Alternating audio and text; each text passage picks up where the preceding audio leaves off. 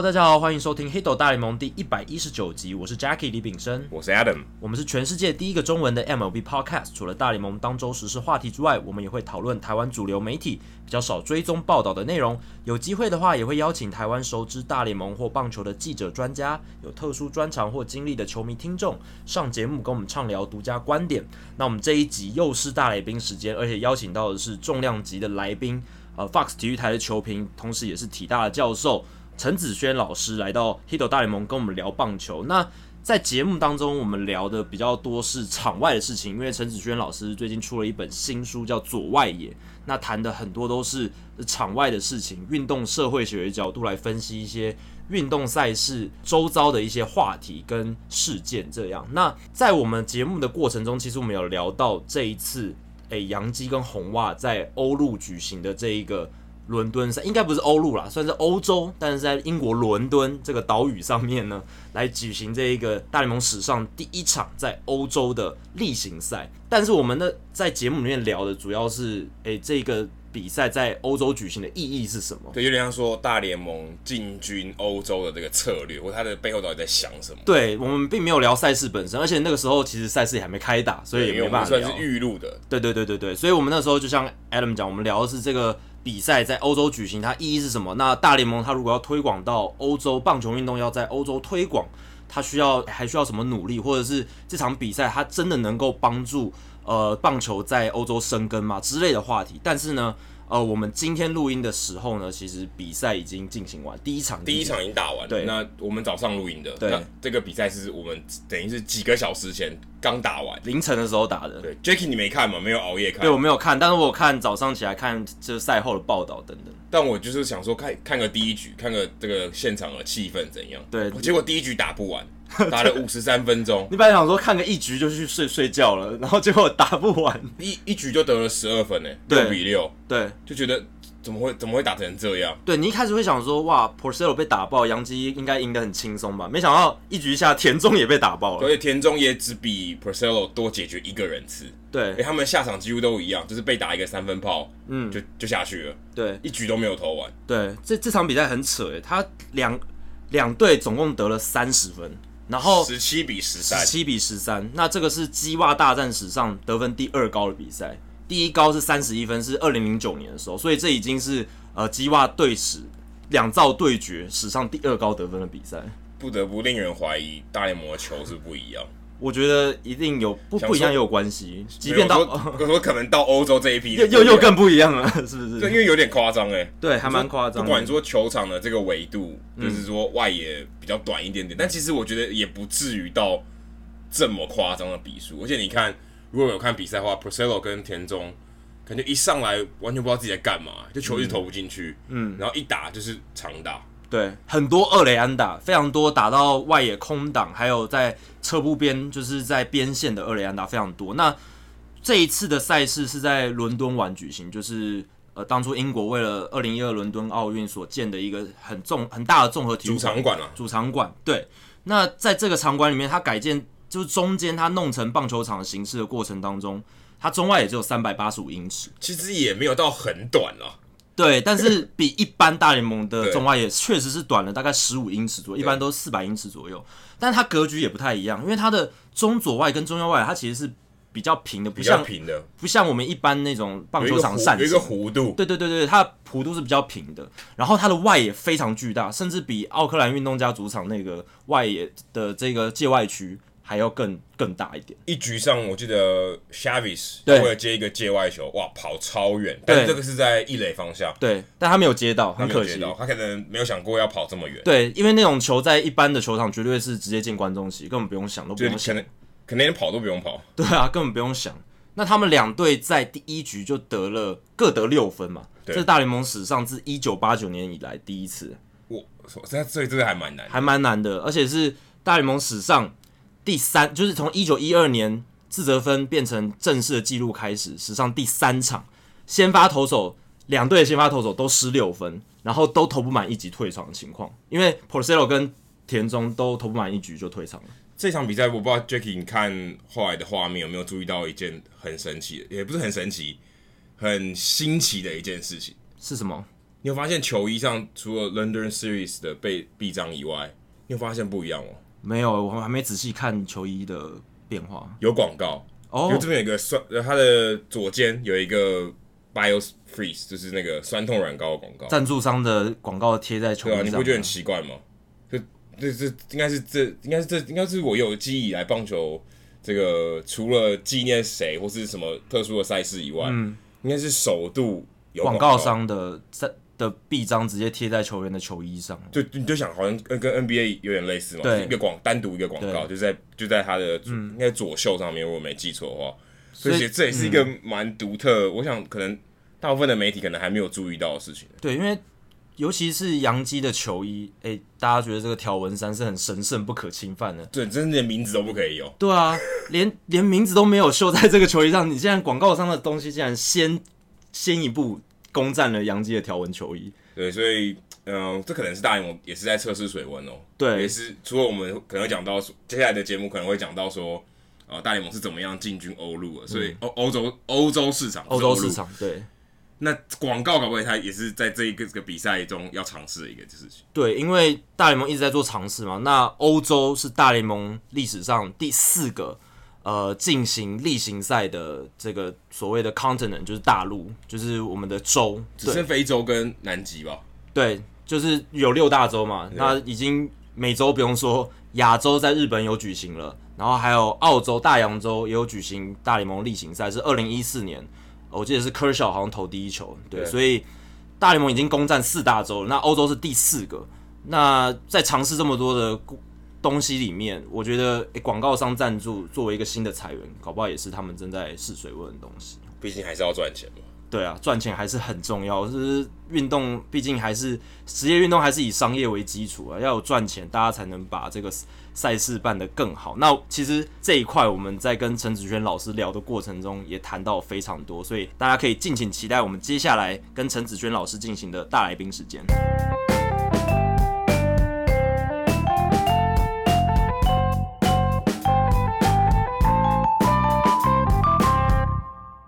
今天大来宾时间，我们很荣幸再次邀请到重量级的贵宾，国立体大教授，Fox 体育台的美职赛事球评陈子轩老师来到 Hito 大联盟的节目现场。陈老师你好，大家好，这是 Hito 大联盟第二次邀请到陈老师上节目跟我们聊棒球了。那上一次我记得在去年四月的时候，第五十八集，那那个时候我们聊到大联盟三振年代的趋势啊，什么电视直播比赛收视率的意义，还有球队市场大小的各种议题。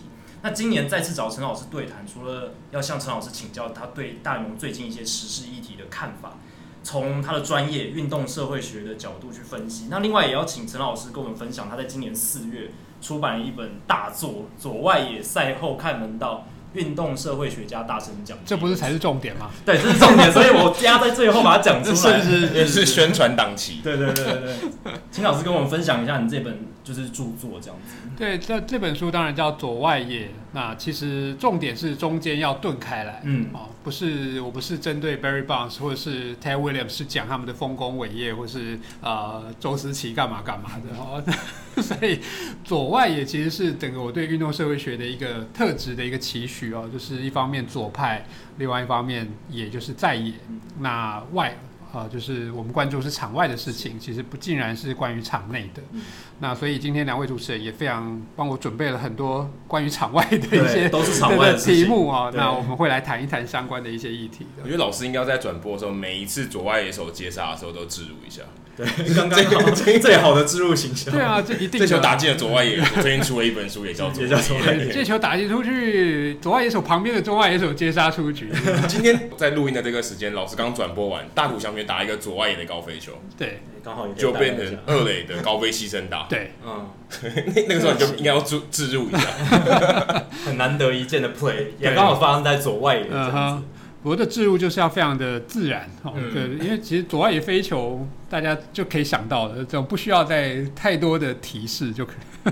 对，那陈老师在这本书里面其实有一个专题是讲运动跟媒体的关系。是。那最近台湾其实呃运动媒体界有一件大算大事哦，嗯、因为有两个很重要的刊刊物，《美国职棒杂志》还有呃《美国职篮》的 Hoop 杂志。呃相继的停刊了。那《Hoop》杂志是非常久了，已经超过十五年了。然后《美国职棒杂志》也有超过十年的历史。嗯、那当然，纸本的媒体在现在的环境里面是处于比较劣势的一个情况。可是完全的停刊，好像对读者还有对长期关注这些赛事的朋友来说，也是蛮感伤的。对。那不知道对于陈老师来讲，呃，你会怎么看这样子一个停刊的现象？那未来还有没有这种深度体育专题在台湾发展的空间？其实这不是台湾独有的现象。嗯、那当然，对于很多人来说，在美国职棒杂志或是 Hoops 来说，就是美国职篮战国策、嗯、都是很多人入门的一个一个刊物。那可是其实，即便是在美国的 Sports Illustrated 运动画刊，嗯、本来从周刊现在都变双周刊了。嗯，所以。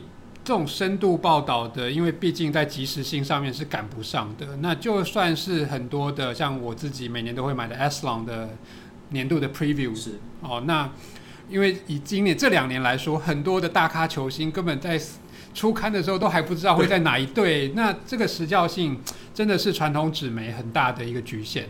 那所以媒体不断在改变，那形式不断在改变，但我倒觉得内容。Content is a king 这件事是不会改变的。那就算你以传统的文字跟图片到网络上，还是依旧可以呈现。那当然，以这两家，就是我相信我自己也是。当你手中再去翻阅这些纸本的时候，真的有不一样的感觉。有温度，他们都说有，真的是有温度哈。那虽然你在 Pad 上面好像用手指挥一下挥一下或什么的，你感受到是冰凉的温度，但是啊、呃，这真的是。呃，时代的眼泪啊、哦，那这是全世界的一个趋势。但我觉得，对于一个内容的一个重视，或者说它必须要运动相关的内容必须要做转化，这是不争的一个事实。可是，像说到杂志，可能是入门，可是其实杂志反而给的更多，可能是比较深入一点的东西，嗯、因为变得。反而可能在网络上看到那些即时东西，反而是比较一般的球迷会愿意去就去看。对，反而杂志觉得太深入，可能变成一个障碍。说哦，我要去花钱买更深入的东西，嗯、是这是不是这也是造成杂志算是实体杂志没落的一个原因？对，网络可能充斥充斥着太多的免费的资讯啊，或者是我们用另外一种形式被转化，就是其实跳出来那些 banner。呃，多少都已经是帮你分摊掉了部分你的付出的成本的这种广告，嗯、那这个当然就是现在的消费的一个形式。那当然一些深度的一些付费的网站，当然也有它的市场啊、哦，像在美国的不管是 New York Times 或者是 Athletic，、呃、Athletic 这当然哦，这是我相信对于深度的报道这些部分，那现在其实苹果日报也在尝试。对。那虽然它可能先从登记会员开始，然后可能每个月开始会很很低价的那样的方式要去挑战我们的一个使用习惯，但呃，这个是未来可能付费媒体，但 把苹果跟深度媒体画上等号又有点怪怪的哦，毕竟它不是走这个路线。可是未来我相信，呃，应该会有一些会要求付费的一些媒体的出现。那在体育媒体上有有可能做到这件事情？因为体育媒体相对你说，跟像苹果日报可能是比较大众一点的，对，它的基数可以比较大，但体育媒体肯定是比较小，嗯、但是这个小足不足够大？台湾吗？还不够，还不够，或者说或者说说中文也可以。如果说今天。假设 NBA 好了，NBA 我看今天刚好有个报道写说，NBA 现在是大呃中国大陆最受欢迎的运动，对联盟应该是联盟，对呃包含全世界各国的联赛，足球全部算进去，NBA 是 Number One。所以如果你中文的内容他们也看得懂的话，那这个基数可能就非常大了。嗯哼，那这个是有可能，你老师觉得有可能会可以做得到这件事情吗？对，大家都在谈那种呃，只要是中文的相关的媒体或是相关的产业，都会谈到中国大陆。这当然以 NBA 而言，我们当然有那样子的一个潜力。那其实做就是一个简单的简繁体的一个一个转化。嗯、有些虽然用词上面不见得，但不见得一样，但只要稍微转个弯，大家也都清楚彼此在了解什么。这当然是未来的一个前景。但是如果以直棒而言，在中国大陆当然还有很长一段路要走。嗯。嗯因为像美国的 The Athletic，他们是前两年快速的窜起，然后主要是在烧天使投资的资金，他们花很多很多的钱，可是到目前为止好像还没有真的所谓的就是可以到赚钱的地步。Yeah. 他们现在还在烧钱的阶段。可是你看他们这几年的发展是非常有野心的。嗯、他们找了诶、欸、全美各地有职业联盟城市里面的那些厉害的 beat writer 随队的记者，然后他来做他们的内容，然后做得非常深入。他们不走即时的报道，都是做诶、欸、很有时效性，但是深入的报道。对，那这样子的形式有没有可能在台湾有一天实现呢？我们当然希望是这个样子哦。那呃，这但决定权真的是在各位的听众、各位的球迷的身上。你愿意愿不愿意花出一些钱？就算一个月，嗯、呃，几十块好了哦，这样子简单的一些付费的一个机制，这个我觉得。呃，或者是现在大家有时候会用一种捐赠的啊，那种、小额捐赠的一个方式，我觉得可能是在初期我们可能去慢慢尝试的，可能不是定期定额的收费这样子。嗯嗯。而且 Athletic 他们其实做法有点像是地方包围，对对对。他找了很多地方的记者，当然也有用大的，像 Ken Rosenthal 这种。然后慢慢，还有我记得访谈中间还有说，还要吸干所有传统媒体的血，对他把这些重要的造血的来源血红素可能都都吸走，那、嗯、变成其他地方开始萎缩。对，当他萎缩，他呃，当地方开始萎缩，他就垄断了。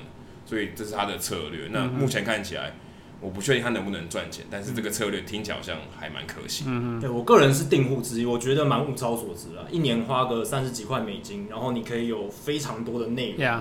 那而且他们最近也开始做一些影片、纪录片的东西。那我觉得真的是蛮创新，然后也很有野心的一个做法。嗯、那也希望以后体育媒体圈的发展尽量可以朝这样方向，因为就是内容产出之后需要有一些比较及时性的回馈嘛，嗯、就是立即回馈。那广告这一个商业模式好像。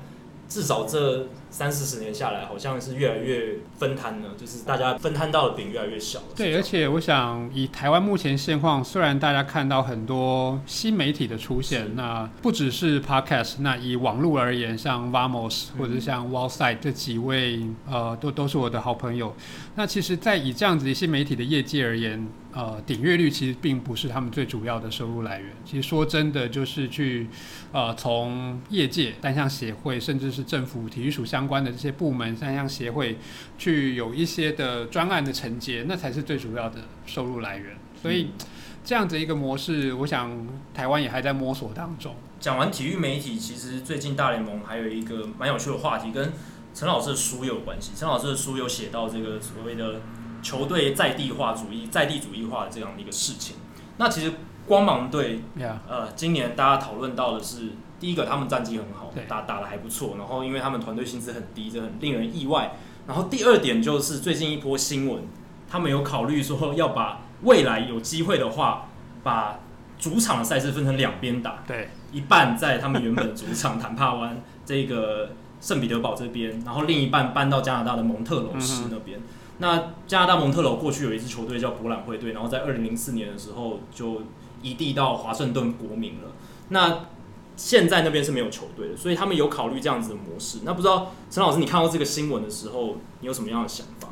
我觉得有点瞎。哎、欸，他们也是用刚才老师讲“探索”的两个字，摸索，对对对，他们也是 exploring 的这个字，对对对。那因为以蒙特娄博览会队那个时候的经验是零三年赛季，他们有二十二场到圣湖安，是也就波多黎各。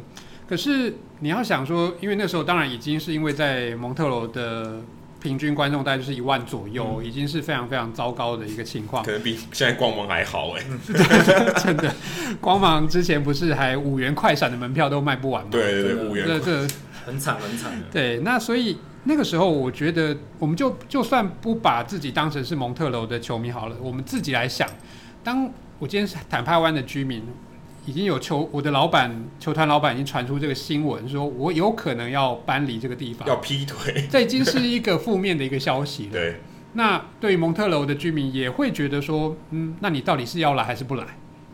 就是对于两方的你这种举棋不定的情况，虽然美美其名为探索市场。但其实对于两方的球迷，尤其在欧美这种属地球队等于都市的这样子的一个结构跟文化，已经这么久了，但其实都是一个不是太太尊敬的一件事情。嗯，但这个只有商业考量嘛？就是如果说他只是为了拓展另外一个市场，假设蒙特楼可以让他赚更多的钱，嗯嗯、应该会是这样玩。杀头赔赔钱的生意没人做，他、想办法应该是到蒙特楼，真的只有。生意上的考量吗？那其实有时候在传出这种要去所谓的 explore 的探索新市场的时候，有时候也是一种谈判的筹码。哦，可能就威有点威胁说，哎、欸，你们再不来看，你们再不来看，或者是哎、欸，议会你们再不给我们新球场的预算的话，我们说不定就真的要走喽，就真的移民移民到加拿大。对，所以呃，因为以往在光芒队呃成军之前。大概也就是在九零年代那一阵子哦，圣彼得堡坦帕湾这个市场常常就是被拿来当成是一个诱饵或者是一个借口很好的一个地方。连之前像白袜队、连巨人队都曾经说要探索把球队搬到圣彼得堡这个地区的一个呃所谓测水温的这样的一个风声出现，但后来都是。证明就是他们其实都只是一个谈判的一个筹码，哦，要跟他们所在地去争取新球场的一个新建。而且，虽然职棒是一个 business，是一个商业，可是，呃，球场的新建常常都必须要公部门，也就是纳税义务人的一个挹注，他们常常就是用这样当做一个手段。对，因为像这个提案只是一个提案而已，他只是跟大联盟说，哎，我们可不可以去探索这件事情？然后大联盟说，哦，OK，你可以去做市场调查。所以这完全不是什么任何定案。然后圣彼得堡目前这一座球场就是光芒队 Tropicana Field，它的租约好像是到二零二八年，嗯，所以基本上。至少这十年间是不会发生太剧烈的改变，但他也可以毁约嘛。基本上约，除非买断合约，应该是可以毁约。对，当然你就要付违约金啦。对，搞不好他如果今天他的收益更大，他会算一下，搞不好毁约还有赚。对，那不过以这样的例子，我们同样不能说同样，就是换个运动来看，其实 NBA。因为零五年在纽奥良这个卡崔娜飓风的时候，嗯、那整个那个时候还是纽奥良黄蜂队的主场是被毁掉，是没办法比赛的。所以曾经零五到零七那两年，他没有把比赛搬到奥克拉荷马市去。嗯、那那时候就名字就很好玩，叫纽奥良奥克拉荷马市黄蜂队，中间有个斜杠。对，那那个时候当然是逼不得已的。可是因为那个时候等于是 NBA 探索 OKC，就是奥克拉荷马市这个市场的一个。机制等于算是也借此这个机会哦，那可是因为那时候比较没有那些负面的新闻，就好像让纽奥良的居民反感或怎么样，因为那是天灾，而且这么大规模的一个飓风，所以他们真的没有办法在那两年当中支持这个主场的一个比赛。那对 NBA 而言，他们也测试了 OKC 这个市场。那后来那两年测试结束之后，OKC 证明是一个可以养活 NBA 球队的一个市场。那后来让超音速。搬到了 OKC，变成雷霆队，所以会不会这是博览会队复活的一个前兆？对，所以但是因为你前提不太一样，他怎么没有去别的地方？怎么不是去波特兰、嗯、西岸的波特兰，嗯、是 Nashville 或是其他的地、啊、其他的城市？你挑一个博览会，而且距离坦白说也还蛮远，超远，就可能刚像 OKC 至少跟 New Orleans 还算还算近，稍微近一点，但也没有到很近了。对。但 Montreal 跟 Saint Petersburg 非常远，天差地远。对啊，天南地北，还差了一个国家这样。虽然时区是一样啊，但是 是，但是真的差得很远。对，感觉有点没来头。而且这个事情，这个消息出来之前完全没有。对对对。然后突然就哦。大联盟官方同意，对啊，有没有可能以为只是传闻，嗯、就不是是同意，连官方都出来证实，真的觉得有点莫名其妙。天外飞来一笔啊、哦！那可见光芒的老板们对于那个市场真的还是还蛮失望的。嗯，那刚刚老师有提到说前提不一样，跟 NBA 的例子前提不一样，大概是不一样的。哦，因为。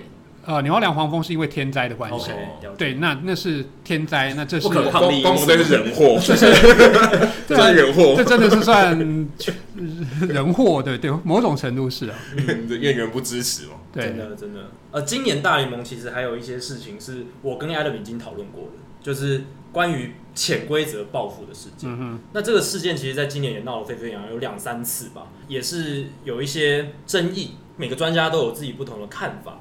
那陈老师，你在你的书里面第七十八篇，其实也有谈到这些棒球潜规则啊、报复的行为这一些。嗯、不知道陈老师你自己在看这几年，哎，包括大联盟他们有推出 Let the Kids Play 这样子的一个宣传的广告，然后还有他们球场上实际发生的情况，以及大联盟官网他们媒体在推播的这些努力上来看，到底大联盟在这上面的立场有没有明确的一些改变，还是你觉得怎么样的做法会是比较好的？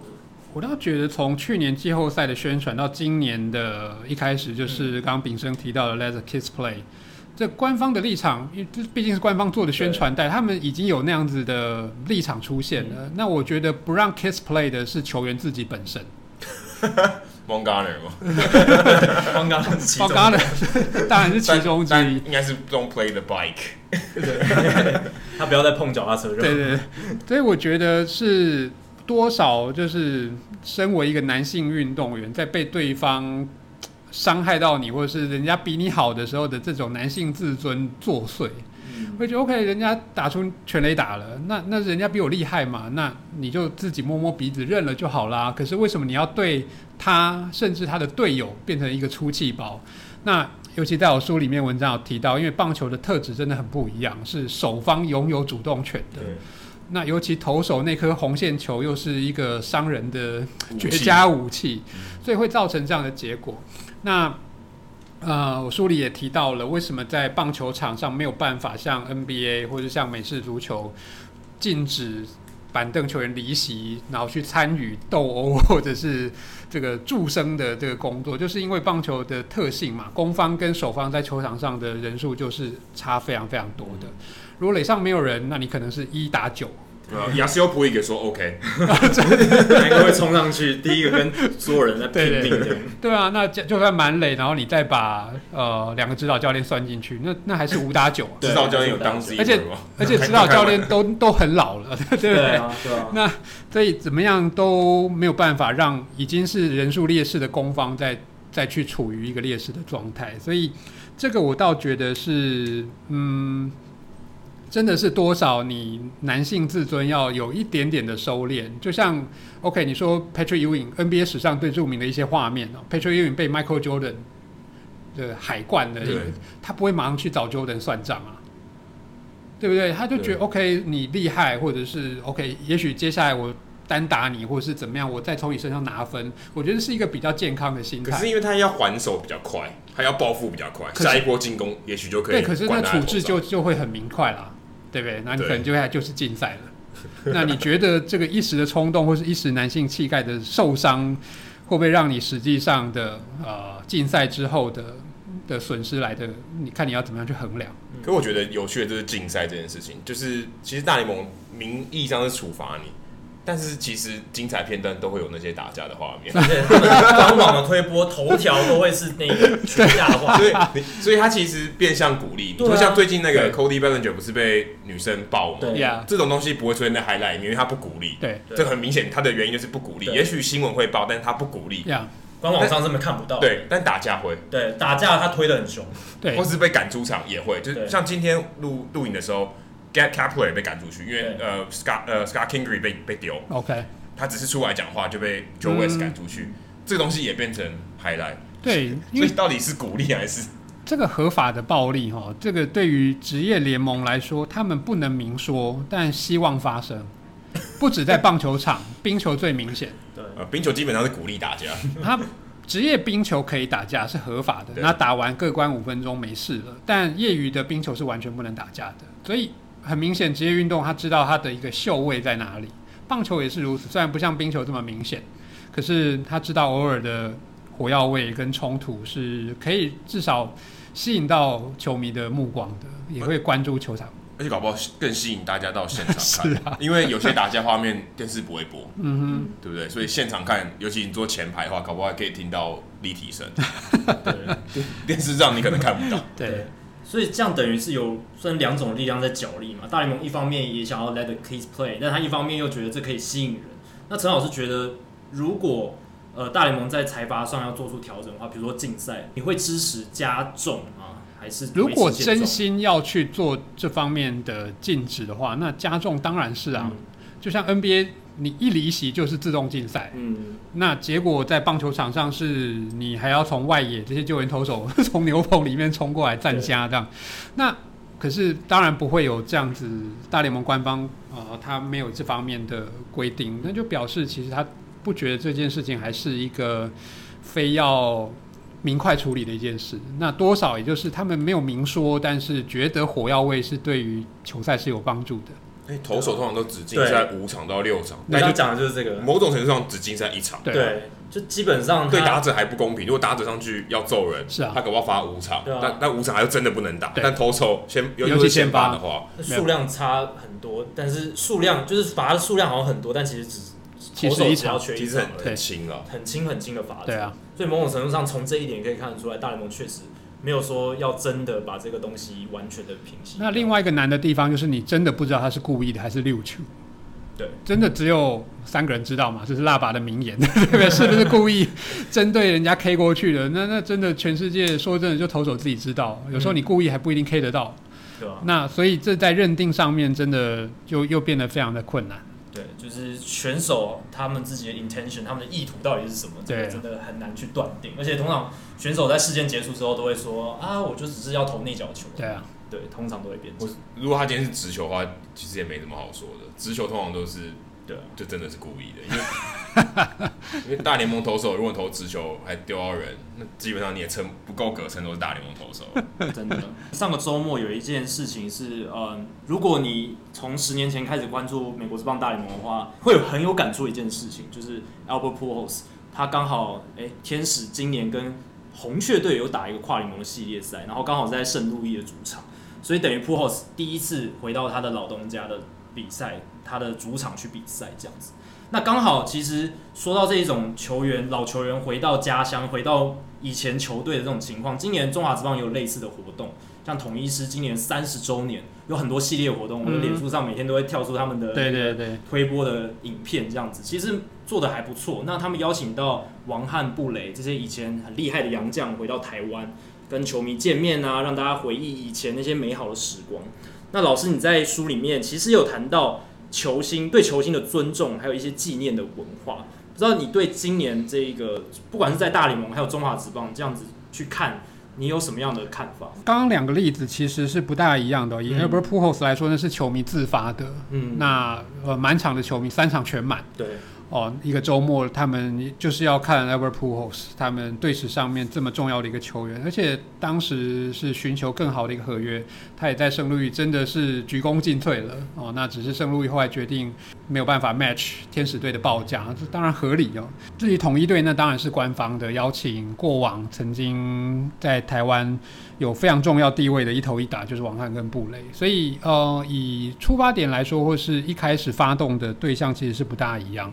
那但是对于球星的尊重，或是整个运动文化，我都觉得这是非常非常正面的。嗯、那当初之所以写到那一篇，我想大家也都还有印象，陈金峰的雕像，赞、嗯、助商的名字比亚洲巨炮啊，比台湾 比比陈金峰的相关的这些呃雕刻在上面的名字啊，都要来得更大，所以让大家觉得这这是哪招哦、啊？对不对？他们就会觉得那个雕像的刻的师傅叫陈金锋。好像留署名啊，对对对对，反正比较像署名，比较像落款哦。对，引起蛮大的风波啊，那个时候。那时候我记得我在美国看到这个新闻，我气炸了，傻眼了。因为在美国，其实你会常常看到这些雕像。对。那你看到这个，你就觉得哇塞，我们怎么可以做的这么糟？到底是谁同意让这件事情亮相？嗯。就是你要做这件事的时候，你至少会去参考一下人家已经做过的成品，然后来做一点参考，这样。我我觉得做的差没关系，但是不能公开。就是你这件事要不能让他，你要踩踩刹车，对，要踩刹车，都做烂了哦，没关系，那我们就不要公开。就记得那个时候刚好也是老爹做公仔，他牙齿做的很明显，红花就觉得这不妥啊，他把它收回，嗯，所以他就也是踩刹车，我们没关系，钱花下去没关系，不要让这件事情爆开，对，免得节外生枝。台湾就没有踩刹车，就觉得哇。怎么会有人愿意让这件事情公开，然后被嘲笑，变成一个公关的危机？对，我觉得大家普遍的一个心态，就是以台湾的体育界而言，会对于赞助商会觉得是衣食父母，所以对于他们想要的，或者甚至就是可能揣摩上意，哦，人家都出钱了，或是人家都这么够义气的挺我们了，所以要把人家名弄大一点。可是没有想到是背后就是你做的这件事，反而会伤害原本出于善意的这些赞助商。我不认为。或者我至少我希望不要是赞助商自己要把自己的名字弄这么大，哦，我希望是这样。那可是我觉得，因为在呃整个体坛当中，那我自己身为呃国立体大的一个老师，所以我也当然有很多很多的接触。就像我们很多赛事，很多的长官都过度冗长的致辞，这其实都是一种我们对于体育文化其实还不够深刻理解的一种展现。因为如果你真的真心热爱这个活呃这项体育赛事，或者是啊对、呃、你真心热爱体育，你就知道你要他们讲半天，那反而是对于他们的一种伤害。多少球迷现在都会。再去屌说，哎、欸，你们这些人知不知道这是谁的场子？嗯，所以我觉得应该要有这样子的一个体会。只是说我们那样子的体育文化的这种东西，并没有办法，可能这些政治人物自己也意识到不够清楚。他们觉得，哦，人家请我讲话就是给我面子，我当然要给足面子，所以我甚至是准备了长篇大论。但但其实，在运动场子，运动员永远才是真正的主角。他们该有这样的一个认知，甚至我们以后这些活动不要再去摆那些椅子了。嗯，我每次看到那些明星赛或者什么样比赛的时候，就排了好几排的椅子，然后每个好像每个到场人都至少要点名，然后让他们挥挥手。但事实上是 Who cares？谁管你们是谁？这有时候真的是必须要让这些公众人或者长官们，他们也要有这样的一个认知。其实这样说起来。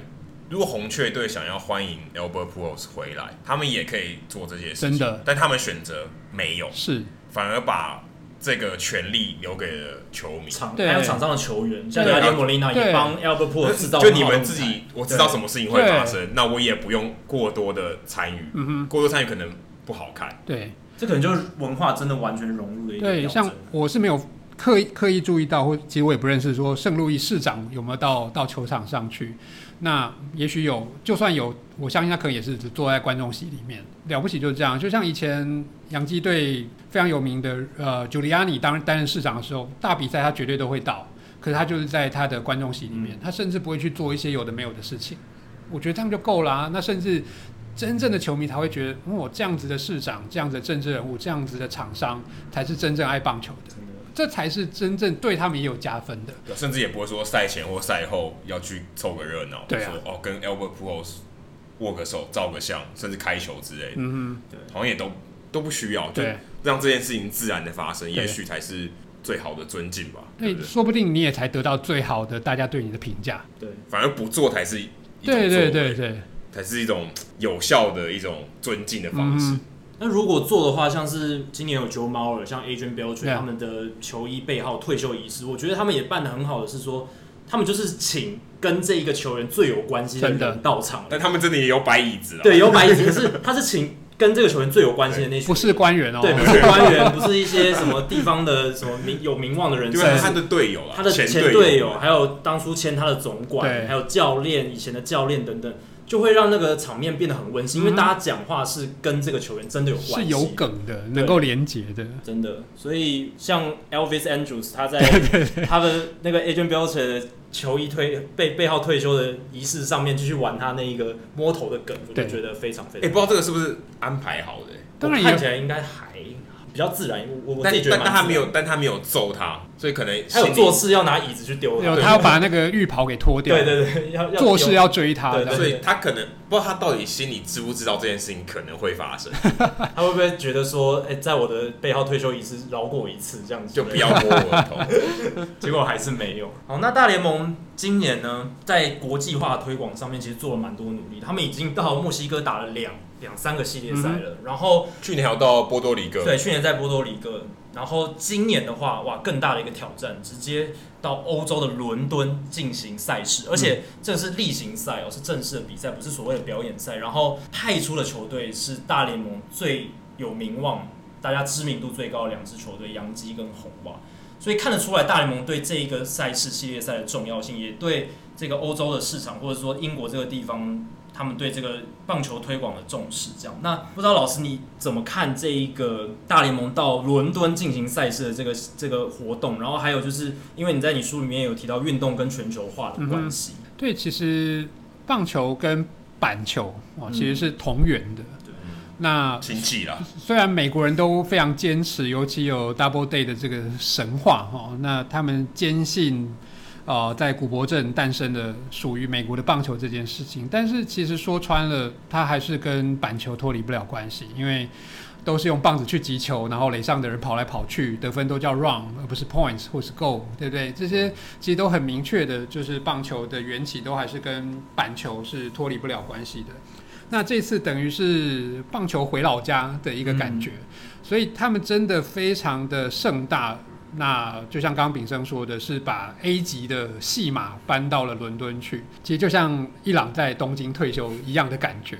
那呃，运动家跟水手队在东京打两场，可是那是在还等于还在大部分球队春训期间去做了这件事情，然后让水手跟运动家还要回来再调整时差，还要再调一遍。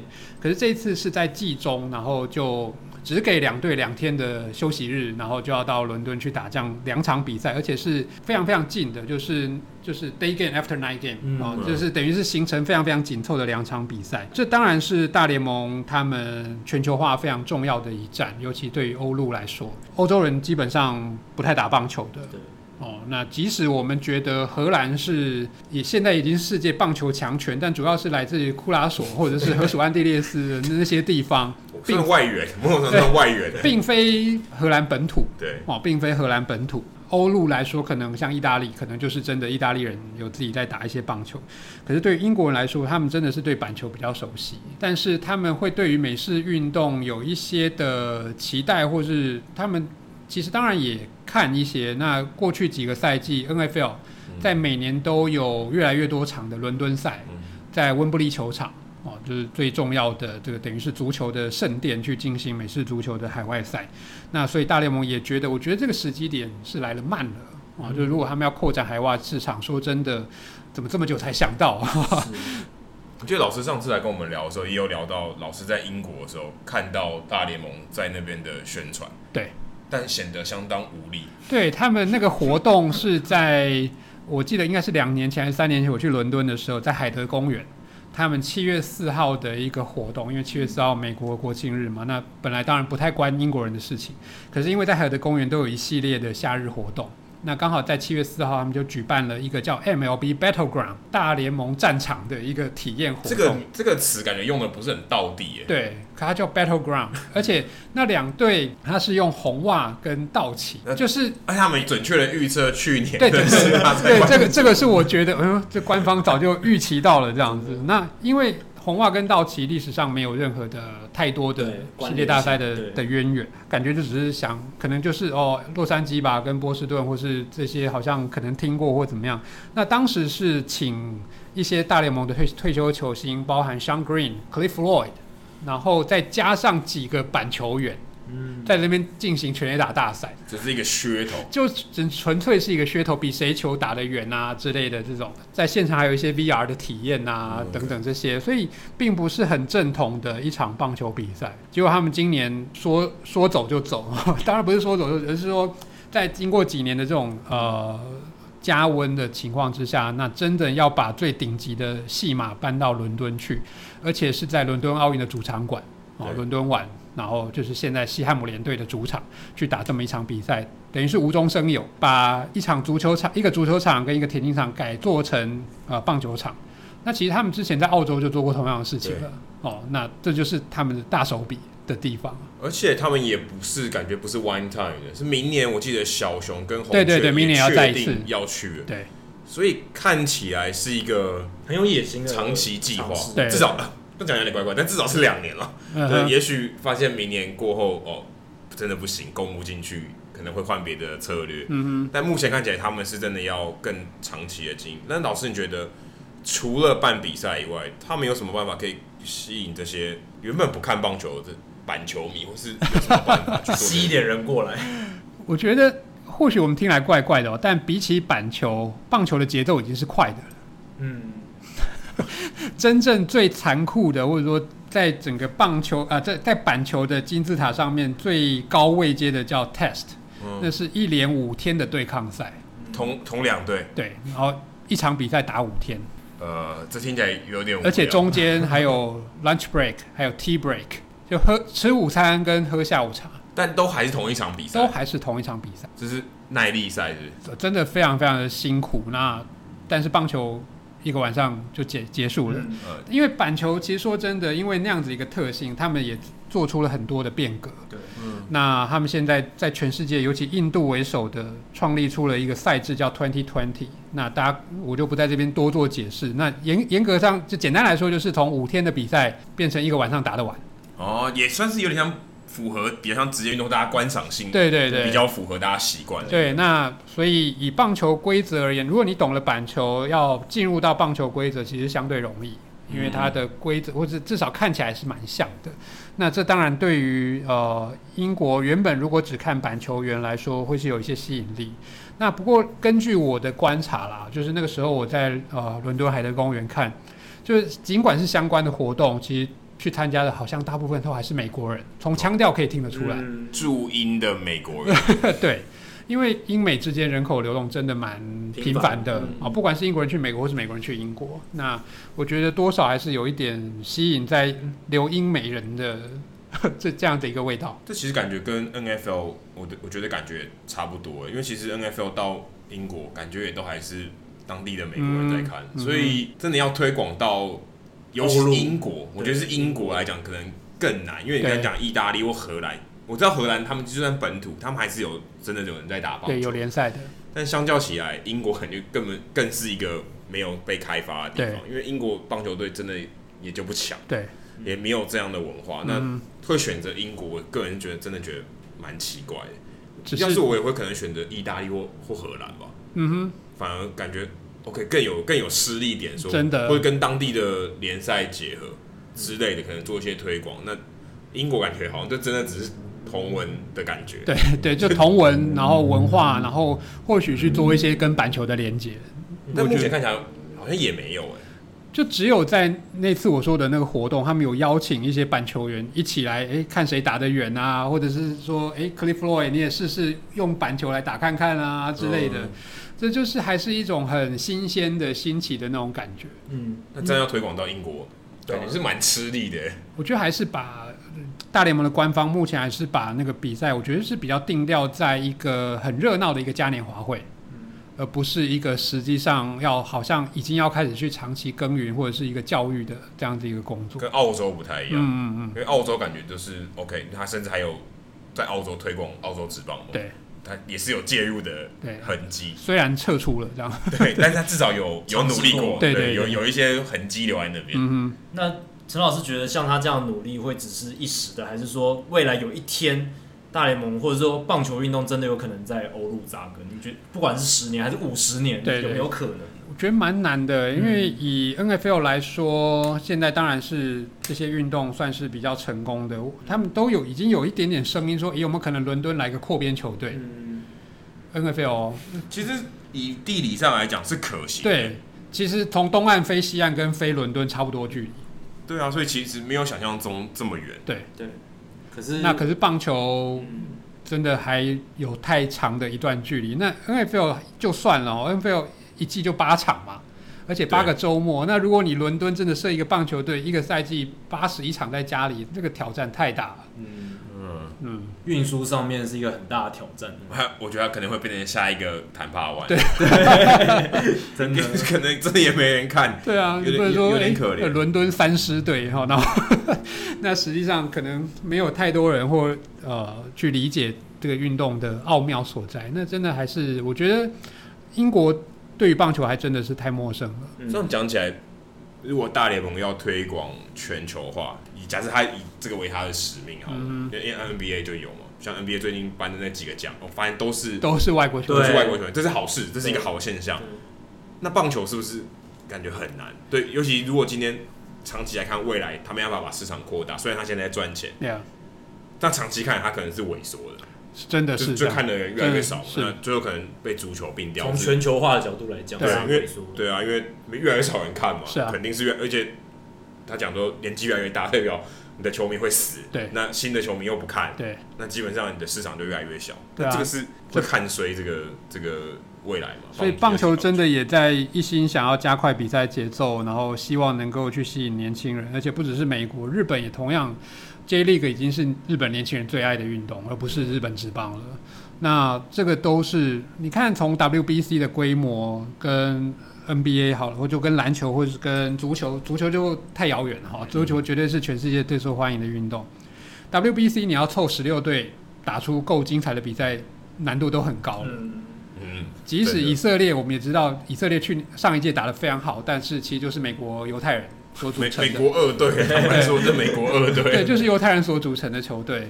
那以往有南非，那表现当然也都只是用来陪衬。或巴西，对对对对，目前看起来都还是跟大家差的有点远。是，所以我觉得真的以全球化的角度而言，棒球挑战非常非常大。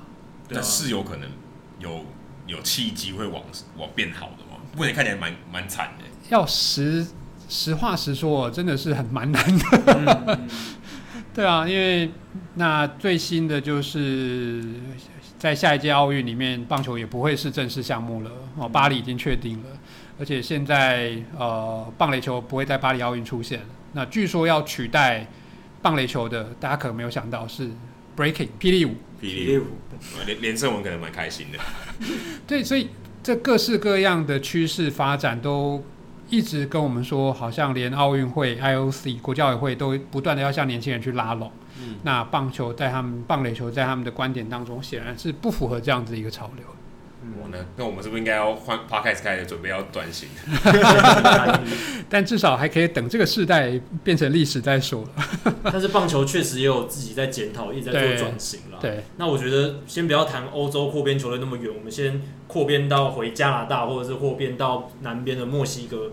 其实从比较近的国家，或者跟棒球比较有渊源的国家开始做起，慢慢往外拓展，应该还是对对对发展的前这是比较合理的啊。就中南美洲呃。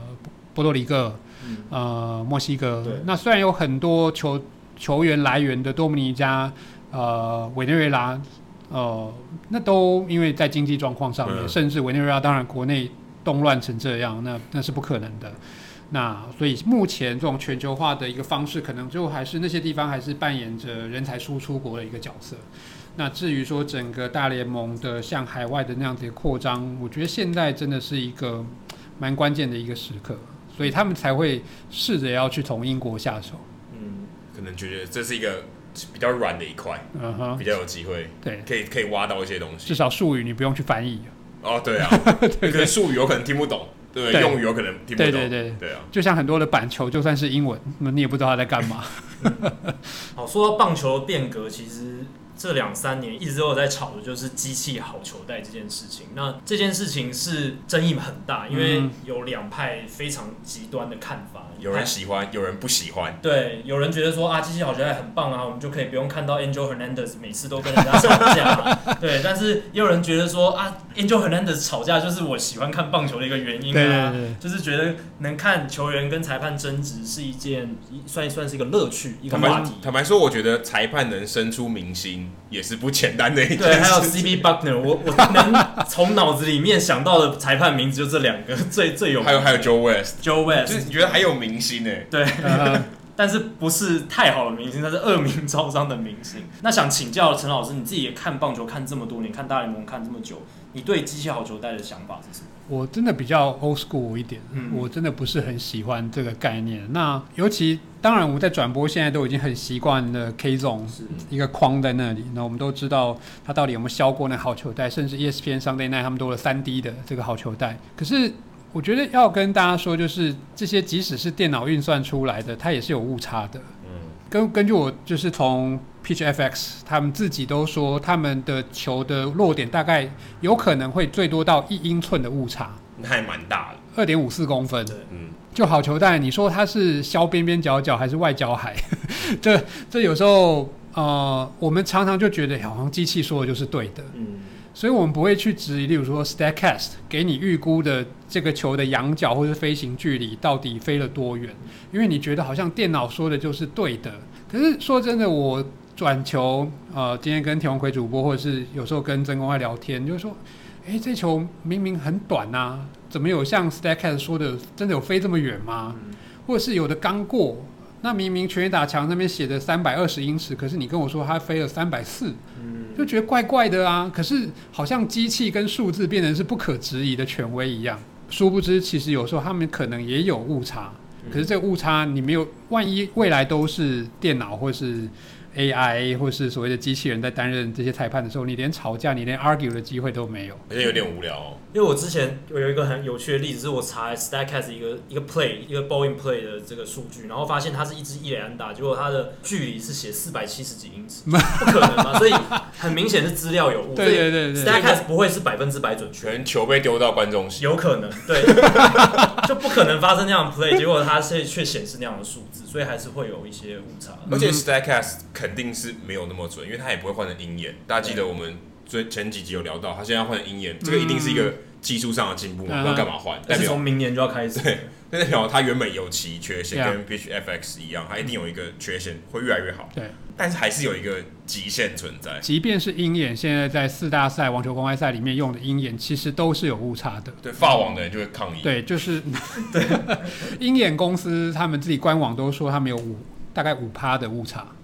五趴是说距离上，还是说五趴机会？距离，距离，距离。对，那既然距离是这五趴的差距，当然也就代表那个它准准确率可能就真的是在百分之九十五左右。而且万一那是一个关键的，对对对，有压线，甚至我们看那个四大赛的时候的，就是他们重播，大家应该都很有印象，就是一直放大，一直放大，然后最后削到那么一点点，说是说是界内的，可能球的毛，对对啊，球不是真的圆，它有毛，对啊。毛沾到好像都是硬，但其实搞不好它正好就是五趴的误差。对啊，所以我觉得我这边可能就用一个我还是最喜欢的棒球的一个很浪漫的一个故事，就是关于 Ted Williams，就是当年就是跟老虎队有一场比赛的时候，那有个年轻的捕手去跟主审就是抱怨好球带，他就回头主审就跟捕手说，如果那是好球，威廉斯先生会让你知道的。嗯，If that's a strike, Mr. Williams will let you know. 所以这有点像铃木一朗，铃木有挥哦，就是好球，就是没有挥就是坏球。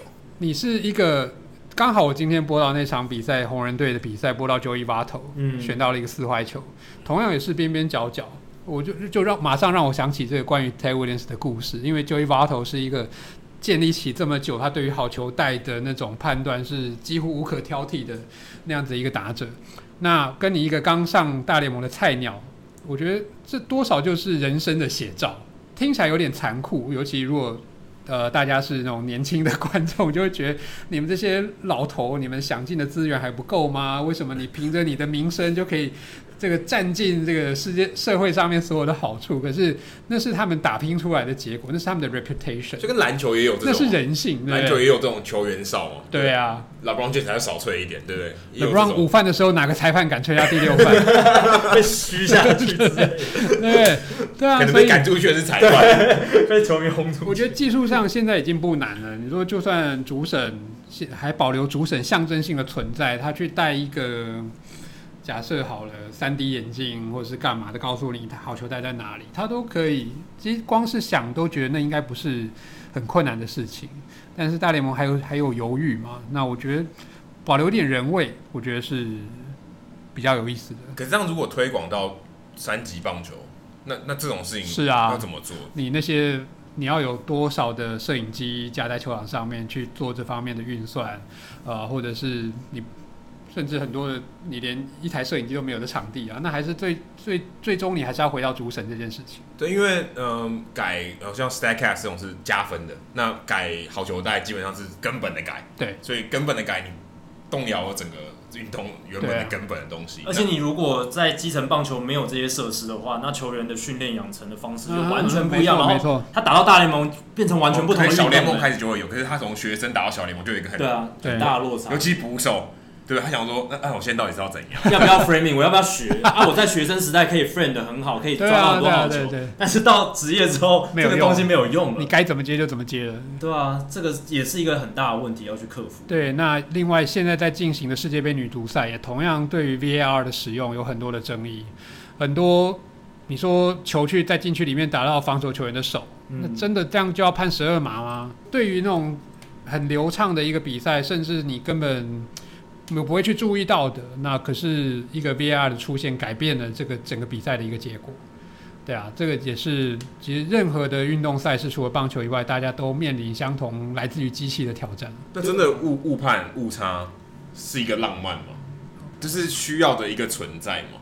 或者说人际的关系，就捕手跟主审的关系。嗯哼，这是一个必要的存在吗？当然，如果你是获胜的一方，就觉得嗯，但但当然跟你的支持的立场是有关的。或许对这些球员来说，像 Galarraga，他因为 Jim Joyce 的误判，让他少了一个完全比赛。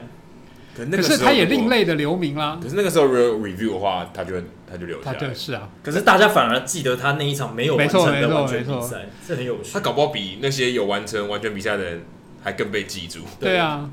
所以，当然，这这是非常残酷的一个，而且非常非常难回答。这 Adam 这个问题非常难回答，就是那对于吃瘪的那一方，你要怎么办？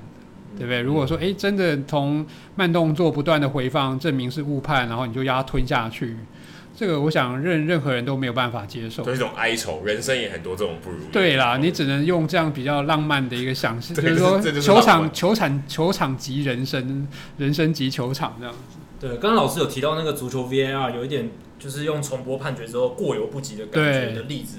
我在棒球场上想到的就是，有时候盗垒，他明明就是已经比球快到，可是他可能就是因为力学的关系，他有点不小心脚离开那样一公分，尤其他是用脚步滑垒，不是用头部，他勾不住，对，对，勾不住，他会弹起来，对，会弹起来一下下，但是野手就是把手套粘在他的身上嘛。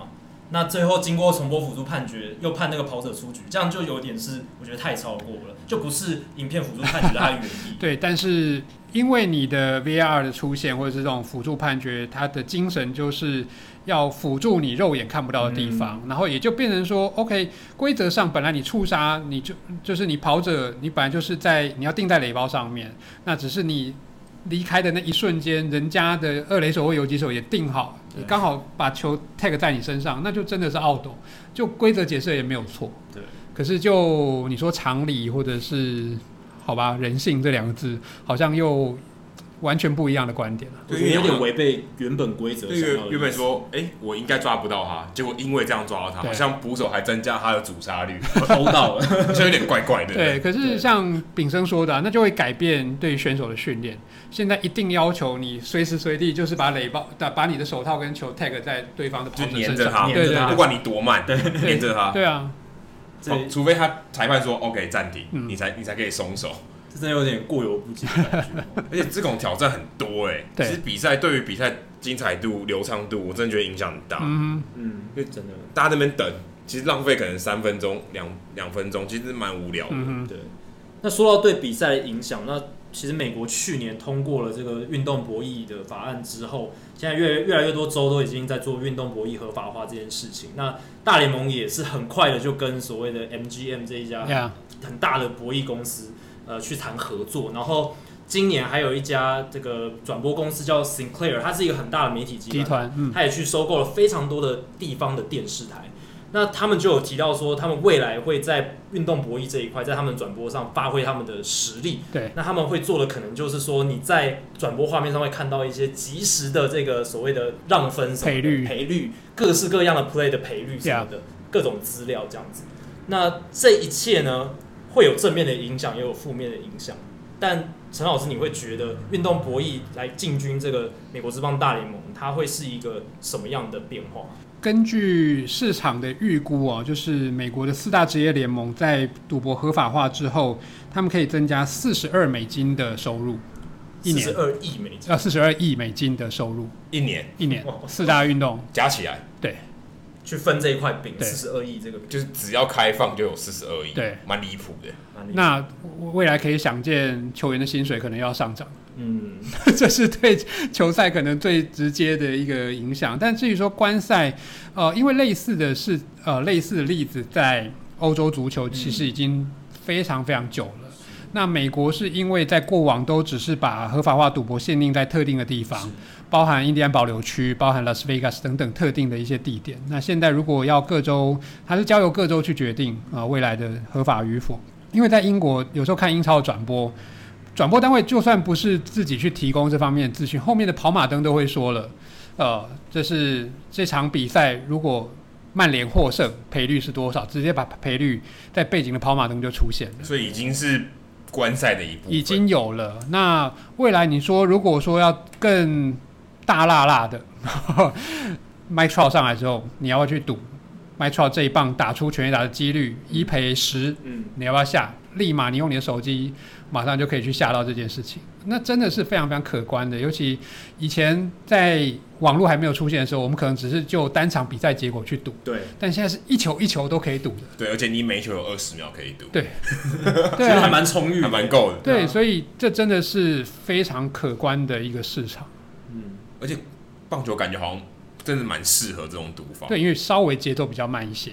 对，每一球你都可以赌，哇，这样一场比赛下来，你有大概将近三百次可以赌的机会，嗯哼，蛮刺激的。对啊，甚至你说更极端一点，这球他会不会投好球？那这样可能会谋杀裁判，因为可能他差一点点气炸了。但但这样讲起来，听起来也是可以让嗯观众或球迷更投入在是每比赛每一球的感觉。可是这也会让比赛结果可能更不重要。哦，这样讲，因为假设其实对于运彩迷而言，什么是最重要的比赛？就是你下注最多的那场比赛。就算是春训跟世界大赛第七战，我下了一百万在这场春训的比赛，对我来说那就是我的生命啊。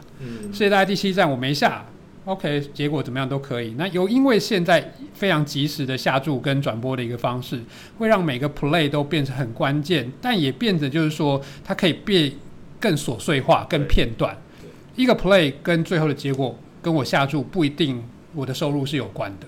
嗯，可这样对于棒球来讲，就以金钱层面之外的道德层面啊，或者说比赛有没有可能像黑蛙事件一样，嗯、会不会有负面的影响盖过去？大家其实都会，大家看到这个时候应该讲说赌跟棒球或者任何运动，你都会觉得敏感敏感，一开始还是觉得会有点抗拒。对，所以原本。职业运动或是美国的相关的运动，只要听到赌或是听到跟 Las Vegas 有任何的连接，都已经怕的要死了。所以在前年，就是冰球的 Las Vegas Golden Knights 之前是没有职业顶级的职业球队进驻的，因为他们当然不觉得说哦，你跟你在拉斯维加斯当主场，你就会涉赌或是有主头要去控制比赛什么的，但他们是连连接都不想要连接。可是现在，呃，冰球进去了，美式足球 Raiders 也快要进去了，那所以他们现在已经没在怕了。说真的，那在如果可以真的带入我刚刚提到的一年四十二亿美金的收入，我觉得他们都会想尽办法在商言商。至少中更正面一点态度就是防堵嘛，对不对？对，不要消极说就不开放。嗯、或许因为我们之前讨论到这个，就真的会觉得有治安上的一些问题嘛，球员的人身安全嘛，尤其。台湾其实就是这样，台湾的假球基本上基本上就是球员的人身安全，对，你根本没办法保障，那他怎么办呢？嗯、对，就算他威胁利诱情况下，我不收那个钱，没，那他他他不让他不放过你，对不对？对，这当然是非常非常难的一个道德的一个界限。那我过往我们都会觉得，为什么从黑蛙事件一九一九到现在，就再也没有大联盟相关的放水打假球的丑闻？大家会觉得哦，因为他们薪水那么高了。没有必要犯着你一年一千万的美金，然后去，你就你哪一个组头可以拿出那样一笔钱去控制一场比赛？嗯，而且棒球你不是一个人就可以控制比赛的，啊，所以这个是在你的我们讲 CP 值吗？或者是你的呃投入跟你的回报之间，这些球员其实都很清楚，他们不太可能会去介入相关的呃一些活动。那当然，可是就变得有另外一个风险在。过往欧洲甚至中超中国足球，很容易被控制的一群是裁判啊，对，裁判球证都是我的人，对，啊，裁判能够左右比赛的赛局很大。很大，可是他们收入因为相对比起球员低很多，所以他们反而变成是非常脆弱的一群，嗯，而且即便是在西甲这么高层级的足球赛事，今年都爆出了西甲踢假球的新闻，哇，那小联盟其实。小联盟球员感觉更容易操作，是啊，小联盟应该也可以赌啊。对啊，那听起来有问题，听起来就不是什么好事啊。是啊，是啊。如果小联盟可以赌，那小联盟可能比中华职棒的这个 薪资水准还更差了。对，小联盟球员更 desperate，他们更绝望的时候，一定会寻求类似的。而且你如果去看过小联盟比赛，你就知道那个环境有球员要被绑架有多么简单。嗯嗯。这荒郊野外，是啊，你要球员要被球员要被绑架，超简单的。对，所以回到我刚刚说，到底对于彩迷而言，最重要的比赛是什么？就是你下注最大的那场比赛，他可以不用去下世界大赛第七战，世界大赛第七战要控制太难，可是他可以控制一场小联盟比赛。不管是从这些呃坐着巴士旅行的这些很可怜的球员或者是裁判，当然有可能。可是当然你要是教练，对，真的真的，你哎投的好好的，为什么把他换下来？对啊，这个是没关系，我的战术。对对对，我为了保护他，或者是哎，我觉得他差不多了，对不对？那所以在呃合法化赌博的这些国家，他们都有非常严格的监控机制。什么叫不正常的下注行为？他们会去监控。就像我刚刚讲，一场没什么人 care 的小联盟比赛，突然间涌入了两百万美金的赌资，这场比赛一定有鬼。嗯，他们会去做这方面的监控。至少要有监管单位去监督，至少看得出来哦，这个有一些不正常。嗯、可是如果是看起来正常，那真的也赌不了，因为他不可能有这么多只眼睛，嗯哼，去做这，或是不可能有这么多维安的人力去保护这些球员，实际上也也做不到嘛。对，那的确还是有这个风险存在，所以他们必须以联盟的角度，或是以整个产棒球产业，应该是要更积极去做这件事情，就是要达到一个平衡点，然后把一些配套做好，然后不要。太过放任，但是也不要太紧缩这件事情，这样子。但但真的很难，很难、啊，真的很难，很难取得一个平衡点。尤其如果你在美国，你把大学运动加进来，嗯，他们比小联盟球员更惨，他们是一毛钱收入都没有的。所以在过往曾经，尤其在篮球，他们或许不影响球队胜负，但是他们可以控制让分。我本来赢二十分，但我少赢一点，我赢个赢个五分就好。那我赢球，但是没有过盘。赌这件事情真的是可以涉及到的。复杂度真的非常非常高，不只是赢输而已，对吧？赢分让分多少，这些都是潜在的因素在里面。我在想，会不会以后有更多运彩节目，然后找 P Rose 上去讲？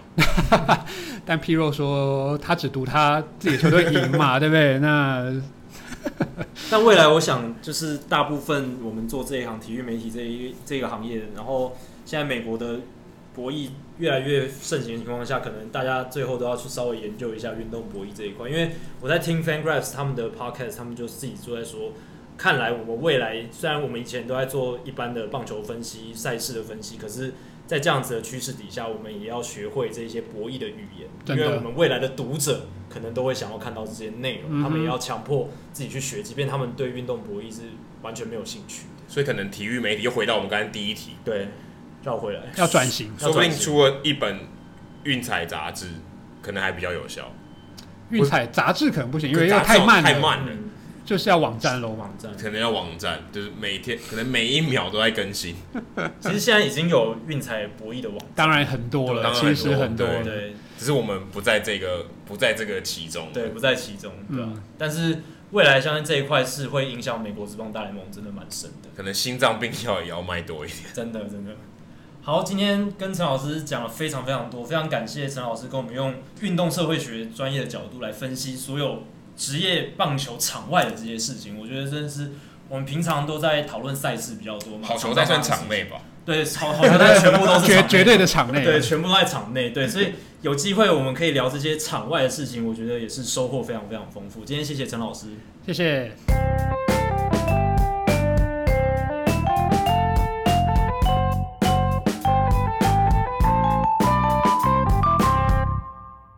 接下来进行人物我来讲单元，Adam 这个礼拜要介绍哪一位人物呢？哦，在我们录音的前一天，哦，六月二十九号，哦，这个台湾时间六月二十九号，张玉成上大联盟了，哦，这算是大家引颈期盼，好消息，也算是预期之内啦，只是没有想到是这个时候，因为其实对他来讲也蛮突然的，他其实是很紧急接到这个电话，因为是 Jose Ramirez 的突发状况嘛，就是陪产假，对，但是。他自己本人接就是接到这个消息也是很突然，所以呃是蛮有趣的一件事情。那我为什么会先提到张玉成呢？嗯，是因为我之前要去采访张玉成的时候，我有做一些功课，然后因而发现了我们今天人物来讲的这个主角，嗯哦、这个主角叫做 Lori and Kill。哎、欸，他跟这个姓氏，对我觉得 Rick and Kill 有关系吗？对，是他的太太，就是冠夫姓啦 Lori and Kill。那其实他在。他自己是一个有点类似呃一个企业的创办人，嗯，然后他也有他也是跟我们一样，也是 podcaster，嗯，所以他也自己有一个 podcaster。可是那我为什么会提到他呢？嗯、是因为他邀请了张玉成的太太去上他的节目。哦、嗯，那我想听一下，那那那那个节目在聊些什么？那其实他们这个这个组织或者他这家公司呢，叫做 Our Baseball Life，嗯，哦，听起来好像有说跟没说一样。嗯、我们棒球的生活有点像，就是他们棒球人生啦，我们的棒球人生这种感觉。那听起来好像讲的跟没讲一样哦。对 他其实要讲的是说，呃，这些棒球员或是运动员，他自己本身是棒球员的妻子嘛。对。那他们会遇到很多只有棒球员或是运动员家庭才会遇到的事情。没错。那他跟张育成的太太就是李玲，然后他们有聊呃这些相关于他说，哎、欸，你怎么样在小联盟跟你的男那时候可能是未婚夫的男友张育、嗯、成，你们是怎么样度过这段时间的？嗯、那就是主要是聊这些。那他为什么会想要做这个呃网站还有这个公司呢？其实是因为他的先生 Rick and Kill 那个时候在皇家队，嗯、然后季中的时候被打包到哎、欸、被交易到呃勇士队，嗯，那时候他很赶嘛，因为交易你也知道说。哎、欸，可能就是一通电话来哦，你要你要飞了，而且可能隔天就要出赛之类的，对，很快。可是，可是你的哦，你呃，你的球团都帮你安排好了，对，你老婆跟小孩要怎么办？对啊，你的家人不是球员吗，所以你你的家人要跟着你过去也是一个事情。对，所以这那个在二零一零年的时候，Lori 就是他要搬到亚特兰大，嗯、可是他亚特兰大人生地不熟，他也不他也不是当地人，对，所以他就觉得很很赶啊，嗯、要打要赶着打包啊，然后。要找房子啊，而且那时候跟好巧不巧，她怀孕，uh huh. 所以有可能她要到亚特兰大去生产，对因为她可能在 Kansas City 已经安排好了，对，已经都已经都安排好了，然后突然呃没办法，因为计划赶不上变化，变化赶不上球团老板的一句话，对，那你就怎么办？你要搬到亚特兰大，所以那时候他觉得，哎、欸，好像有蛮多人需要帮助，是，那他就决定做一个有点像大扫团的这种概念，嗯、说，哦，那我不如我们成立一个组织，一个互助会，有点像这种概念，那我们来帮助。啊，这些球员的眷属，眷属对吧？加他们家庭，不止帮助帮助老婆，对啊，小孩，哎，小孩如果今天搬到一个地方，他他要换学校，对啊，就学，或是找医生嘛，对，这些东西。那如果你今天是加入新的球队，哎，新的球队的人如果是这个互助会的成员，嗯，哎，那就可以帮忙了，那你就可能心情会更安定一点。所以他就想办法要做这个做这个组织，那来帮助所有的这些球员的家庭。对，那从二零一二年开始，他开始。进行这个算是一个计划，这个组织、嗯、现在已经有六百多位成员了，所以还算是做的不错，扩展快。对，而且他们也有做 podcast，想要说，哎、嗯。欸，我邀请这些来宾来上节目来分享，所以有可能，嗯，你可以不用这么主动的去接洽他们，但是你也可以知道，透过节目去了解一些球员老婆或者女朋友的心声，因为其实对。很多很多球员其实蛮算蛮早婚的吧，在在在美国其实都算蛮早婚，嗯、尤其是美国当地的球员其实是比较早婚的，他们。希望在他们小联盟打拼奋斗的过程是比较安定的。对，而且邀请不同的眷属上节目的话，就可以听到很多不同的遭遇跟故事。不是说只有你遭遇的是唯一的范本嘛？有可能有很多人有不同情况。某种程度上，可能也算一种取暖。对，也是。大家来聊一下，对，可以让大家知道说，哎，有哪些状况是可以怎么样处理？那这样所有人都上来分享自己的经验谈，那这样子。很多问题就不会说你是第一次遇到，你可以从别人经验去学习。对，而且其实像我之前看到一篇文章，Athletic 呃的文章里面有谈到 Brad Brach，嗯、就是以前精英队投手，后来还被交易到勇士队，就去年啊，嗯、其实就去年的事情。对。然后他跟他的老婆，他老婆是 Janae，是一个乡村歌手，嗯、算是一个名人了。嗯。他们那时候就有跟 Athletic 的这个记者携手说，哎、欸，他们聊到说他们当时的心情，哎、欸，因为他到底要不要搬家，他们其实都不知道，他觉得。可能一个礼拜内就会发生什么事情，他完全不知道下一他有二十九个选项嘛？对啊，对啊，他不知道会去哪里。对，可能也不是二十九个，大概十十来个，因为买家就是那些。啊、那他的小孩才不到一一岁，七个月大，嗯、他们到底要搬去哪？其实他们对于他们来讲，他们的心情都是非常不稳定，很忐忑的。因为小孩还那么小的时候，你其实希望他有一个比较稳定的环境，对，对不对？那你如果诶突然就要大搬家，其实确实是。希望可以提前预定好做这个计划，可是棒球的环境好像没办法让他们这么做。对，而且变化很大。对对，如果你像 Fernando Rodney 或是 o d o t e l 这样一直搬来搬去，Edwin Jackson，对，哇，你可能真的很需要这个，你的太太可能真的很需要这个这个协助。你还记得我们去年有聊到 Oliver Drake 这个后援投手，他一年里面换了六七支球队，那更惨。不知道他是单身还是还有家庭，不哇，这样真的蛮累。我记得他有一个老婆还是女朋友，就是有一个伴侣这样，所以也是跟着他蛮辛苦的。那后来 Lori and Kill 他这个东西，因为真的蛮多人需需要，嗯、但是我觉得也算是一个小众生意，但是可能大家粘着度很高，对、嗯，所以他后来拓展到足球，嗯、甚至他后来就是变成 Athletic Guides，就是运动员守则，对，因为因为像这个概念嘛，嗯、我觉得 Guides 这个，我觉得他用的字怪怪，但是他希望给给所有这些有同样遭遇的职业运动或是运动员的家庭，给他们这些协助，一个指南的概念，对，一个指南概念。所以他、嗯、他等于他这个铺我越做越大。哎、欸，不管你是棒球员、足球员，如果今天今天搬到亚特兰大，嗯、我也不管你是不是棒球员，对对对，反正我就大家都一起帮忙，嗯、就是好像是一个运动员的一个大家庭。所以我那时候看到这个这个组织，透过这个节目在做功课的时候，哎、欸，发现这个东西，我觉得蛮有趣的，所以分享给大家。而且如果大家有在听饶舌音乐，你有听过 Fort Minor，就是以前 Linkin Park 的主唱 Mike，、嗯、他有一首歌叫 Where'd You Go，那里面就有有一段口白，是一个球员的老婆说啊，他的先生常年不在家，是从小联盟一直到大联盟，然后所以他们就觉得啊，你到底去哪里了？那你都有点像抛弃了我们的家庭，都 都就是你看大段时间都不在嘛。对。那后，后来我有我就是刚刚刚好也顺便搭这个话题，后来去查一下这个。这个选手到底是谁？嗯，就到底是谁的老婆愿意抛头露面在歌里面被永远的记载这件事情？他、嗯、是响尾蛇队零五年到一一年的一个投手，叫做 Jason Bogler。嗯，Bogler，那他刚才是一个浪人，就是默默无名的投手。但是他因为呃，这个是这个歌曲，哎，让我突然印象蛮深刻，就聊到说啊，其实棒球人的家庭是蛮辛苦的。对。你可能要忍受这些很多的寂寞，可能也不是一个这么正常的一个环境。对，所以才会 Lori and Kill 才会出来要做这件事情，来帮助大家。对，接下来数据单元，Jackie，哎、反而没有要讨论伦敦赛的数据哦。对，我觉得伦敦赛我们前面讨论过了嘛，而且跟陈子轩老师也有讨论过它背后的意义，所以来聊一下最近大联盟一些时事所带来的数据。第一个是全垒打的数据还是一直在往上冲，那我用几个比较有趣的例子，像是。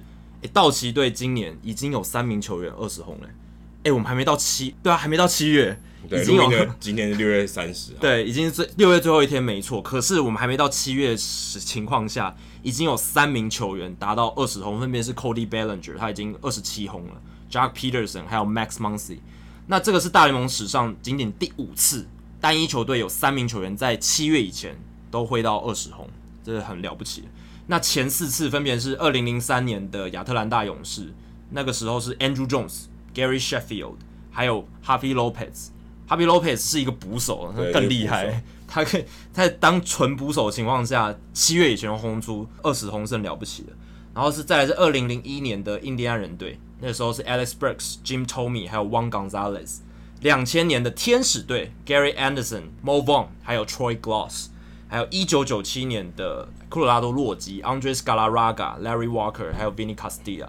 其实你会发现，大部分都是集中在一九九七到二零零三年，所谓我们所谓禁药年代高峰的时候。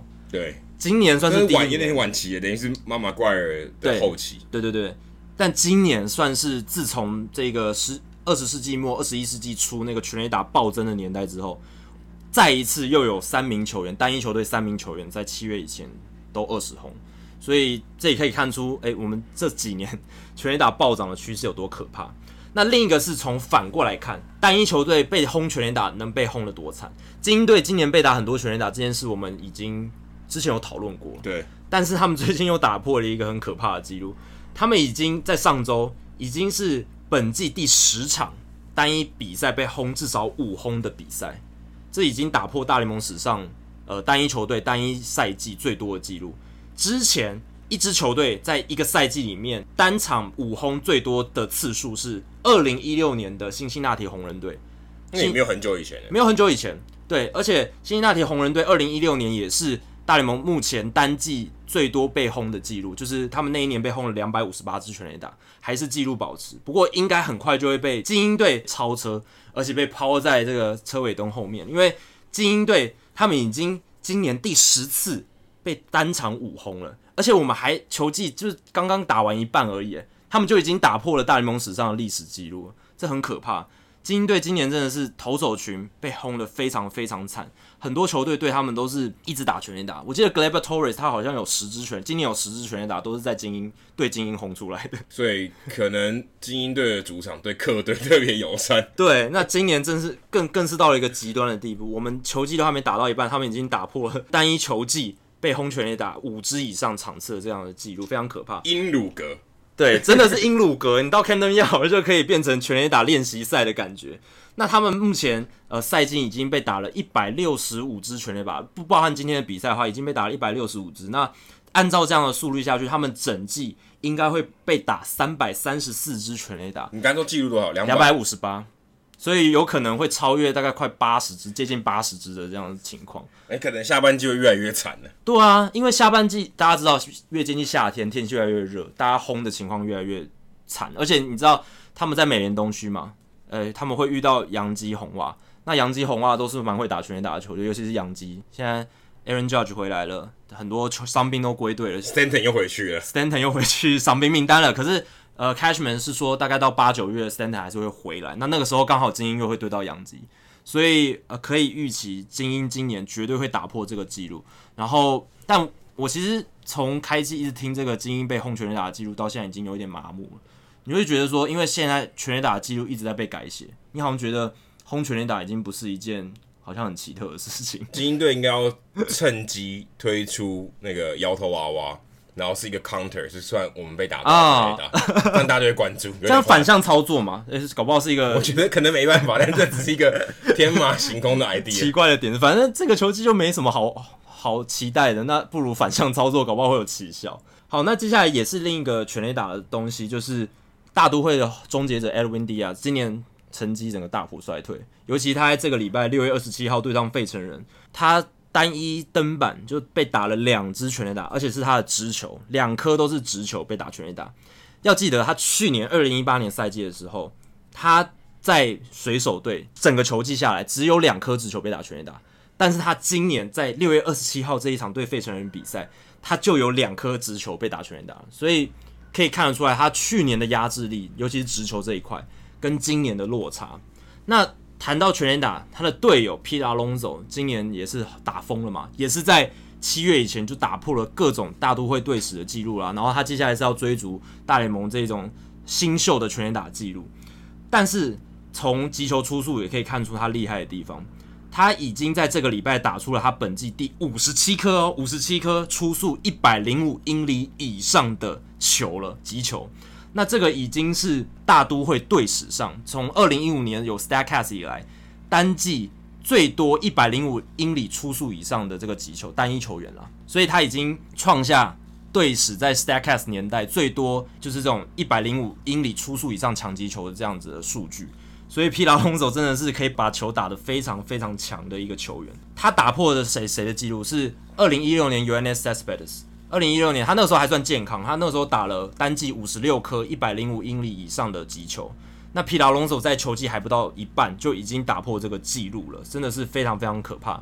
他打破这个记录的时候是六月二十八号，所以他还有半个球季的整整半个球季的时间去让他刷新这个记录，让他变成大都会历史上最会打强击球的球员。那最后一个我想分享的是，我们上礼拜听众信箱 Jet 有问到。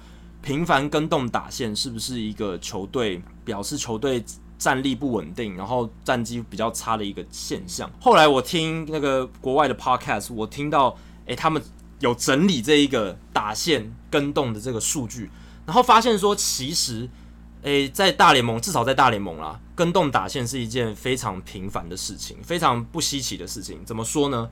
因为至少在去年啦，去年一支国联的球队，它平均都会有一百五十四点九个不一样的打线，你等于每一天都在换。对，等于每一天都在换。可是我觉得这个有一个问题，就是投手。对，因为投手，没错。所以等于你每五天一定不一样哦。对，可是五天一定有五种版，应该说有五种版，至少有五种版。对，因为你很难前八棒都一样，然后刚好同一个先发投手，这是很难出现的。所以在国联这个打线频繁更动的情况，其实是很可以理解的。所以他这个数据，他有去看说。在一九七三年之后，美联采取指定打击制度之后，这个打线频繁更动的次数是不是也一样？其实也是诶、其实平均来讲，美联在采用指定打击之后，我们会想说，诶、打线这样应该会比较稳定吧？但其实自从那之后，诶、平均上每一年这些有指定打击的美联球队，他们也是有超过一百多次的这个不同的打线，而且在一九八五年，呃，加州天使队。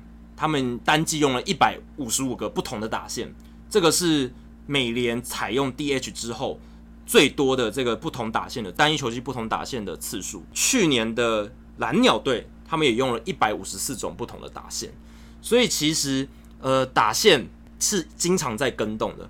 呃，我们常常会说，呃，一条打线要稳定。其实我们主要谈的是，比如说中心棒次那几个人稳定的出现在打线里面而已。其实打线你如果每一天都去观察的话，它的变动是很大。当然，那在中华职棒的情况，我比较没那么清楚，大家也可以仔细去观察。但我相信应该也是主要还是稳稳定的状态，是说。中间那几个中心的强打棒次，或者是主力的球员，他稳定的在几个位置上，但其实功能性的球员或者是板凳球员的替换是常常会发生的。所以，对，至少在大联盟里面，我们可以看到的是每一支球队平均一年都会用一百三十、一百四十条以上不同的打线。有几个关键嘛，第一个是有捕手嘛，捕手一定会轮的，对。然后其他野手他也会轮，所以你这样可以创造很多。然后再就是受伤嘛，对，只要一有人受伤，打线一定不一样。对对对。然后又有。大小联，台湾跟比较跟美国比较不一样，嗯、美国有很多小联盟球员会上来下去，上来下去，对，所以这个要改变的机会就很大。所以你也许你可以说，呃，稳定其实只要那几个稳定出赛就很重要就可以了，对，其他的反而不，就算变动可能影响也不是这么大，对，所以好像跟大家既有的印象说打现场变化是。不一件不好的事情，对对对，其实好像也不一定嘛。对，你如果实际上很细的去看，其实不一定是这样。像我以前看棒球，我都是觉得，哎、欸，呃，看杨基的打线，每一天都有那几个人出现，然后你就会觉得好像打线都是一样的。但其实你如果去看，比如说第八、第九棒，它其实是频繁在跟动的。尤其捕手啊，尤其尤其捕手，对，啊、对。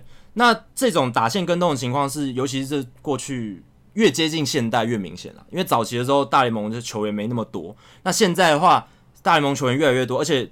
各队会洗投手，那尤其是国联球队，在投手一直更换的情况下，打线一直变动的情况也是会常常发生。那我在分享大联盟历史上最多单季最多不同打线的次数，是一九六五年的纽约大都会队。那这一支纽约大都会队，当时他们是一支刚扩编不久的球队，他们那一年用了一百六十四条打线。你就想说，哎、单季不是也才打一百六十二场比赛，怎么会有一百六十四条不同的打线？主要是因为。那一年的大都会，他们有两场比赛是诶、欸、没打完，然后说要重新比赛的，然后、哦、所以这样也算，对，所以这样也算，所以他们多打了两场比赛的概念，然后那两 就算是多打那两场，他们还是用不同的打线，因为那一年大都会的投手一定不一样哦，对，投手一定不一样，然后再加上这一支纽约大都会队，当时他们是一支刚扩编不久的球队，然后他们战绩非常非常非常烂，是一支很差的球队，所以呃阵容一直在调动，所以还是多少有点关联，就是你真的。球队战绩不好的时候，总教练确实也是会一直变换这个打线去做一点调整。可是整体来说，尤其是近年来，你看像二零一八年的道奇队，他们也用了超过一百六十条不同的打线。所以老实来讲，这一个打线频繁更动，是否能够看出一支球队的战力好坏，在越靠近现代是越来越难看出来的。这在早期比较是这样，但是现现在来说的话，其实各队都会一直调动打线来。呃，调整自己的阵容，尤其是你看，像今年洋基队，就像刚刚 Adam 讲的，他们伤病问题很多，所以他们今年的打线，我相信也是非常频繁在更动，很难看到连续两天，即便他们不需要安排投手打击，连续两天要出现同一条打线，还是非常难得的情况。好，今天的节目就差不多到这边。如果大家喜欢我们的节目的话呢，欢迎加入 Hito 大联盟在 Facebook 的社团 Hito 大联盟讨论区，加入这个社团，记得回答三个简单的问题。就可以和我、还有 Jackie、还有其他上过我们节目的来宾以及听众朋友一起讨论棒球。那如果你有美国职棒或是棒球的相关问题，也欢迎上我们的官网 hitomlb.com，h i t o m l b.com 上面填写发问的表单，我们会尽可能在节目一个月一次的听众信箱单元上面统一回答、讨论、分析大家提出的想法和问题。那如果你想要订阅我们的节目的话，也很简单，也上我们的官网 hitomlb.com 上面有详尽的订阅解说方式。无论你用的是电脑、手机、平板，作业系统是 iOS 还是 Android，都可以免费的订阅。另外，我们在 Spotify 上面也有上架。如果你是 Spotify 的使用者的话，也欢迎在 Spotify 上面搜寻我们的节目，订阅我们的节目。那另外，也希望大家到 iTunes 的 Podcast 专区，在 Hito 大联盟的页面底下给我们评分和留言，让那些还没有听过 Hito 大联盟的朋友能够更快速的了解我们的节目内容还有特色。好，今天的节目就到这里，谢谢大家，拜拜，拜拜。